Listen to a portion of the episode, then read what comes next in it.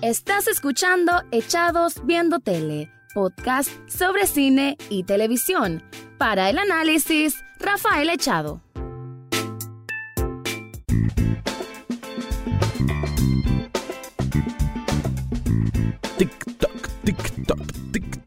Bienvenido o bienvenida a un nuevo episodio de Echados Viendo Tele, el programa donde se hace crítica, comentarios, opinión del mundo de las series y de las películas, algunas películas. En esta ocasión voy a hablar de Watchmen, esta serie que fue una de las que más anticipaba en todo 2019 para todos los amantes del, del mundo del cómic, pero del cómic de contexto muchísimo más adulto, muchísimo más maduro y muchísimo más aterrizado con la sociedad actual. Watchmen es un cómic que apareció en el año 87 de DC que siempre es considerado una obra de culto, además que es como como en televisión decimos miniserie, entonces este cómic solo son 12 tomos, no me equivoco son 12, y esa es la historia completa. Se hizo una película también hace muchos años que a muchos les gustó, otros dijeron que no abarcaba bien toda la historia, pero bueno, considerando que es bastante historia, la película cumple bastante bien y sirve como para realmente ya llevar al aspecto audiovisual, ya así en pantalla grande, todo lo que conlleva esta muy enriquecedora historia de Watchmen. Ahora, en este 2019, HBO, eh, junto con Damon Lindelof, hizo esta serie que no es una adaptación al cómic, no es una adaptación a la película, es una historia original que usa de base todo lo que es el universo Watchmen.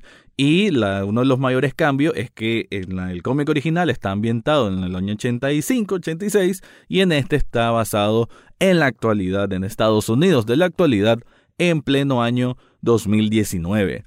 Si se preguntan, ¿de qué trata Watchmen? Watchmen es una historia alternativa al mundo de los superhéroes, ya como lo dije antes, como más apegado a la realidad o, o a ciertos aspectos culturales de la sociedad actual.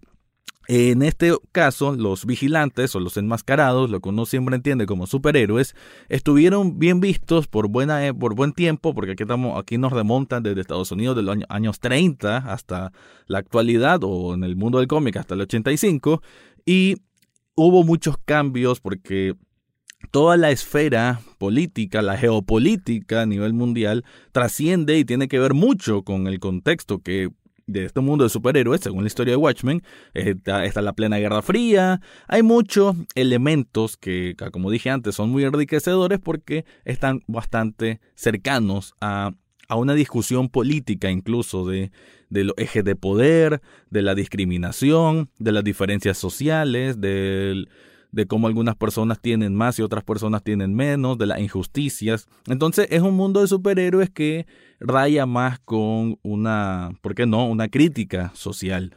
En este caso entonces, los superhéroes, ninguno tiene exactamente poderes en sí, son personas con habilidades, con excepción de uno que es el Doctor Manhattan, que seguramente habrán visto mucho de él, que es este hombre desnudo, pelón, que es azul y que tiene unos poderes sobrenaturales sin comparación. Simplemente la persona más fuerte del universo. Si lo pueden ver de alguna manera, él es como Superman. Y porque tiene poderes de ese tipo. Puede flotar, puede teletransportarse.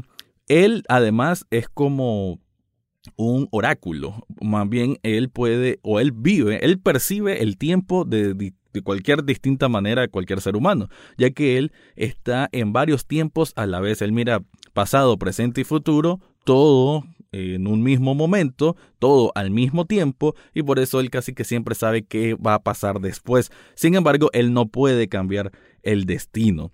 Todo esto lo digo en contexto porque realmente cuando yo empecé a ver esta serie Watchmen, me quedé como que, ala, ¿será que tengo que leer todo el cómic? ¿Será que tengo que volver a ver la película para refrescarme? Y la verdad es que la respuesta es sí y no. Ya te, ya te voy a explicar por qué.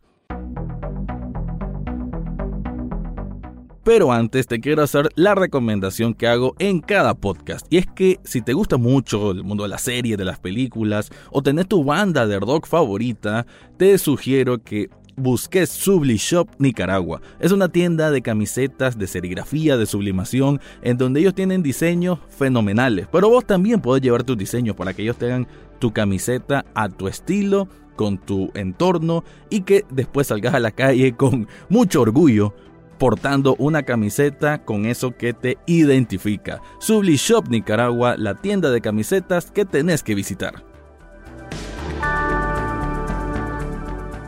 Decía entonces en cuanto a que si es necesario conocer de lleno el mundo del cómic, el cómic en sí o la película, yo diría que es bueno darle una repasada por Wikipedia, porque la serie hace mucho, bebe mucho de la fuente original, obviamente, y esas son pistas que te vas dejando que realmente sí suman a, a esta historia que les advierto en estos nueve episodios es compleja. Es una historia que si van perdiendo el hilo pueden desorientarse rápidamente. Eso sí, y como Watchmen es una doble referencia entre hombres de reloj o vigilantes, todo el concepto del tiempo es algo que tiene muchísimo que ver. La principal énfasis que existe desde el cómic es el Doomsday Clock, que es el, el reloj del fin del mundo, por decirlo, que se refiere a la guerra nuclear o al armamento nuclear que había con todo el tema de la Guerra Fría y cómo cada vez la humanidad estaba más cerca de un colapso nuclear porque, bueno, las dos grandes potencias en, que estaban enfrentándose, cada una tenía ese poderío, ese armamento nuclear destructivo. Entonces se le llamaba que ya el reloj estaba casi faltando 10 minutos o 5 minutos a las 12, dando una referencia de que eh, la escala en que se estaba dando esta guerra eh, era muy peligroso para la humanidad como tal, porque obviamente cualquier arma nuclear es capaz de aniquilar a millones de personas.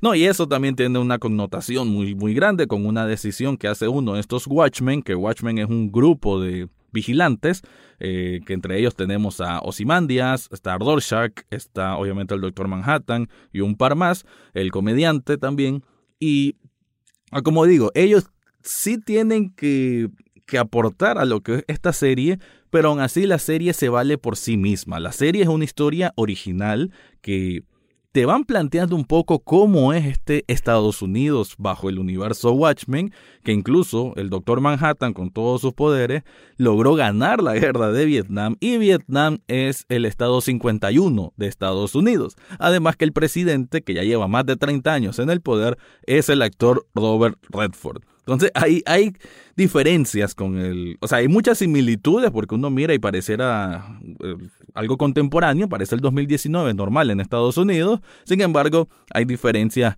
muy simbólicas como el hecho de que no hay internet, no hay celulares y hay... Pero sí se, sí se desarrolla otro tipo de tecnología gracias a los poderes que descubrió el doctor Manhattan. Además, eh, la serie, y que esto es la parte principal de lo que quería hablar, además de que sí tal vez se siente un poco esto bien de, de ficción, de fantasía, realmente aterriza mucho a una cruda y muy dura realidad y crítica social en este caso que tiene que ver con el racismo y con personas que están unidas a la idiota causa, porque no se le puede llamar de otra manera, de la supremacía blanca.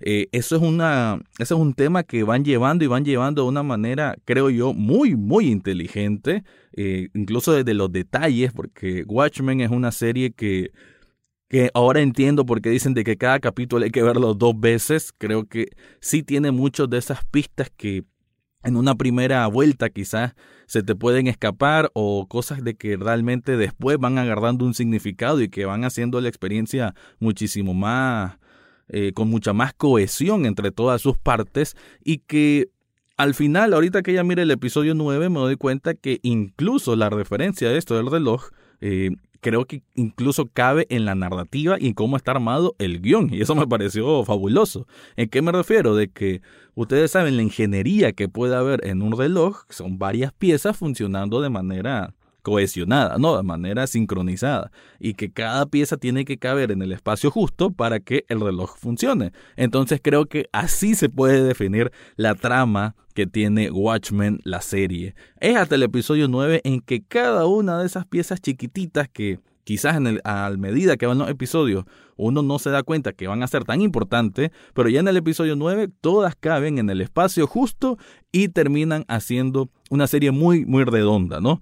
Em, como mencionaba antes, de lo que tiene que ver el racismo y el supremacismo, sí, los supremacistas blancos, es porque en Tulsa, Oklahoma, que es como comienza el primer episodio, ahí se dio una masacre en la vida real, en el año 20 y algo, 30 y algo, que esta era una sociedad de mayormente personas afroamericanas y vinieron gente que estaba metida con esto, el Ku Klux Klan, y aniquiló a un montón de personas, una de las masacres más despiadadas que ha habido en la historia racial de Estados Unidos, que es algo que todavía existe y creo que la serie sirve como una crítica al respecto, ¿no? Porque existe, desgraciadamente y estúpidamente, todavía supremacistas blancos en Estados Unidos y creo que Lindelof buscó cómo adaptar ¿no? toda la historia de Watchmen con ese sentido, que los villanos, o uno de los villanos en este caso, es precisamente esa discriminación racial, esa discriminación de clase, del poder,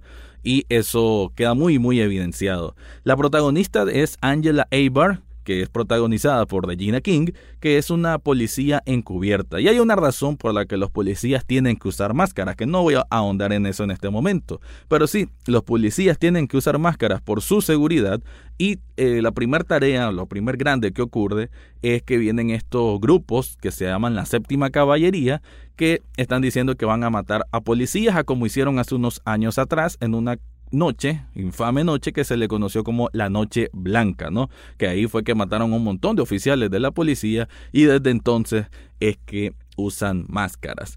Em, eso es como el planteamiento general de lo que es Watchmen, pero a medida que van pasando los episodios, van soltando un misterio y otro misterio y otro misterio y otro misterio y otro misterio que lo admito, hubo un momento que se me hizo un poquito, un poquito cansado, pero creo que el payoff, eh, la recompensa, ya al finalizar el episodio 9, es bastante satisfactorio porque prácticamente todos los cabos sueltos quedan resueltos y me parece bien. Queda uno así como medio jugosito para, para como misterio, pero no es nada que te interrumpa o que te haga ruido o que no termine de hacer clic, sino que es solo un detalle que no, no pesa demasiado y que, y que más bien hay unas teorías muy interesantes que dan esa conclusión a ese aspecto, ¿no? Y me refiero a un superhéroe muy extraño que aparece en un episodio nada más y que se resbala por una alcantarilla que nunca se reveló la identidad. Aunque creo, y quería hacer este hincapié,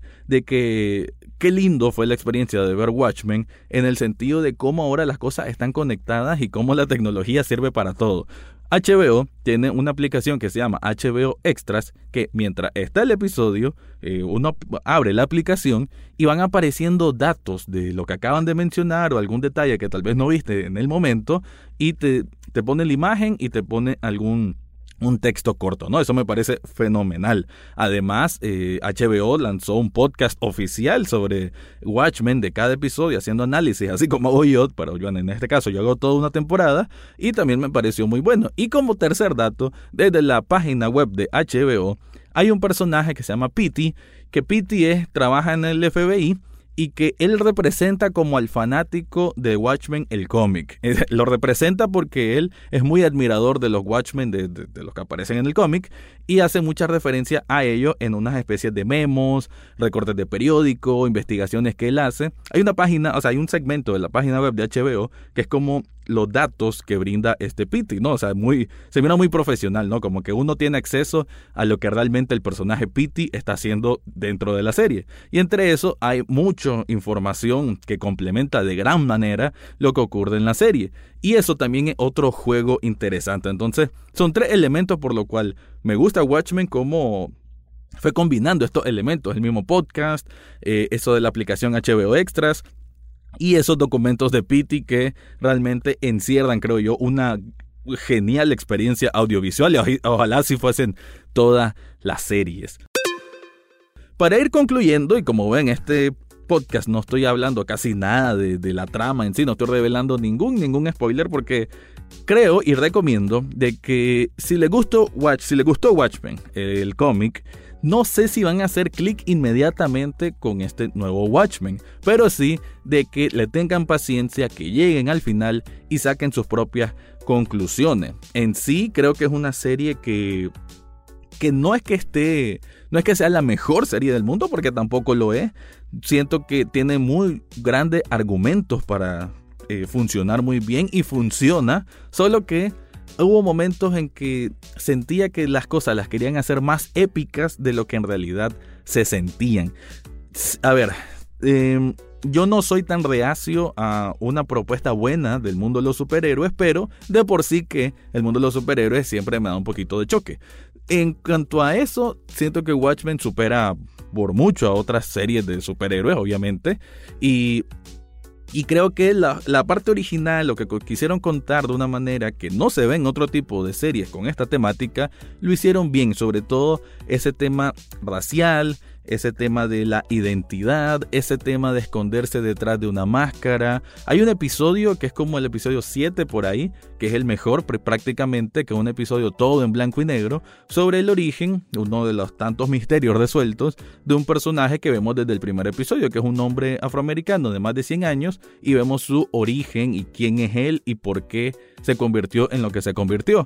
Es uno de los mejores episodios porque también está eso mucho de la connotación racial de Estados Unidos de esa época, de él que quería ser policía y cómo lo trataban como policía, pero siendo afroamericano, también es un trato diferente sobre una organización secreta que él encuentra que se llama Cíclope, esto no es demasiado spoiler, la verdad que no, que estos Cíclope eran un grupo de supremacistas blancos, entonces vemos como desde esa época, que creo que son como los años 40, 50, desde ese entonces ya habían estas reuniones secretas. Entonces creo yo que esa manera de, de ir retratando lo que es una realidad, una dura realidad para los Estados Unidos en cuanto a esta este enfrentamiento racial o esa discriminación es algo que fueron planteando muy muy bien a cuentagotas, pero sumando de una gran forma en la serie Watchmen. El cierre del, episodio, ah, como lo dije, tenía estas proporciones épicas en cuanto a su proyección.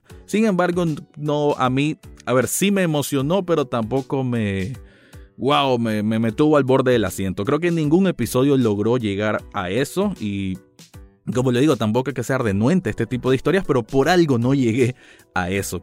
Igual sí aprecio que es una serie muy muy redonda, que cada pieza va cayendo muy bien a como mencioné antes y que creo que va a dejar con mucha satisfacción tanto al que conoce el cómic como al que nunca había visto absolutamente nada de Watchmen. Me atrevo a decir de que en este caso va a gustar más a la segunda persona, a la que nunca ha visto nada de Watchmen, porque el que leyó el cómic o el que miró la película, creo que tal vez esperaba algo distinto y la serie que eso le aprecio, por eso le doy también mucho, por eso la recomiendo en este caso, porque me gustó que Lindelof y HBO se animaran a hacer algo diferente y eso es para mí, eh, desde el punto de vista creativo, me parece un gran, gran acierto. Y así es como debe ser.